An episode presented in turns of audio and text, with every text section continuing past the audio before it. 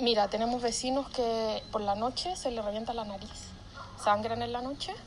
Tenemos eh, mujeres embarazadas que no quieren salir de sus casas en el momento que están haciendo las fumigaciones.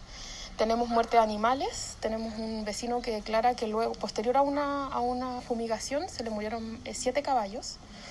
Eh, en mi caso, yo llegué a vivir acá con 50 colmenas de abeja y en este momento no tengo ninguna porque ellos, a pesar de estar obligados a, decirnos a nosotros con 24 horas que van a fumigar, nunca lo han hecho. Nosotros hicimos un video cuando partimos y cuando lanzamos el primer video no recibimos apoyo al tiro de la Carolina y de eso estamos súper agradecidos.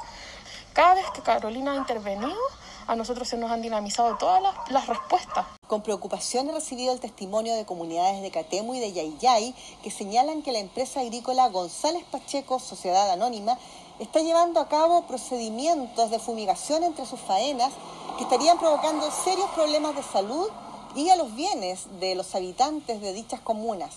Por ejemplo, hemorragias nasales en las personas, el fallecimiento de animales como caballos y mascotas y la pérdida de la totalidad de las colmenas de abejas de apicultores locales.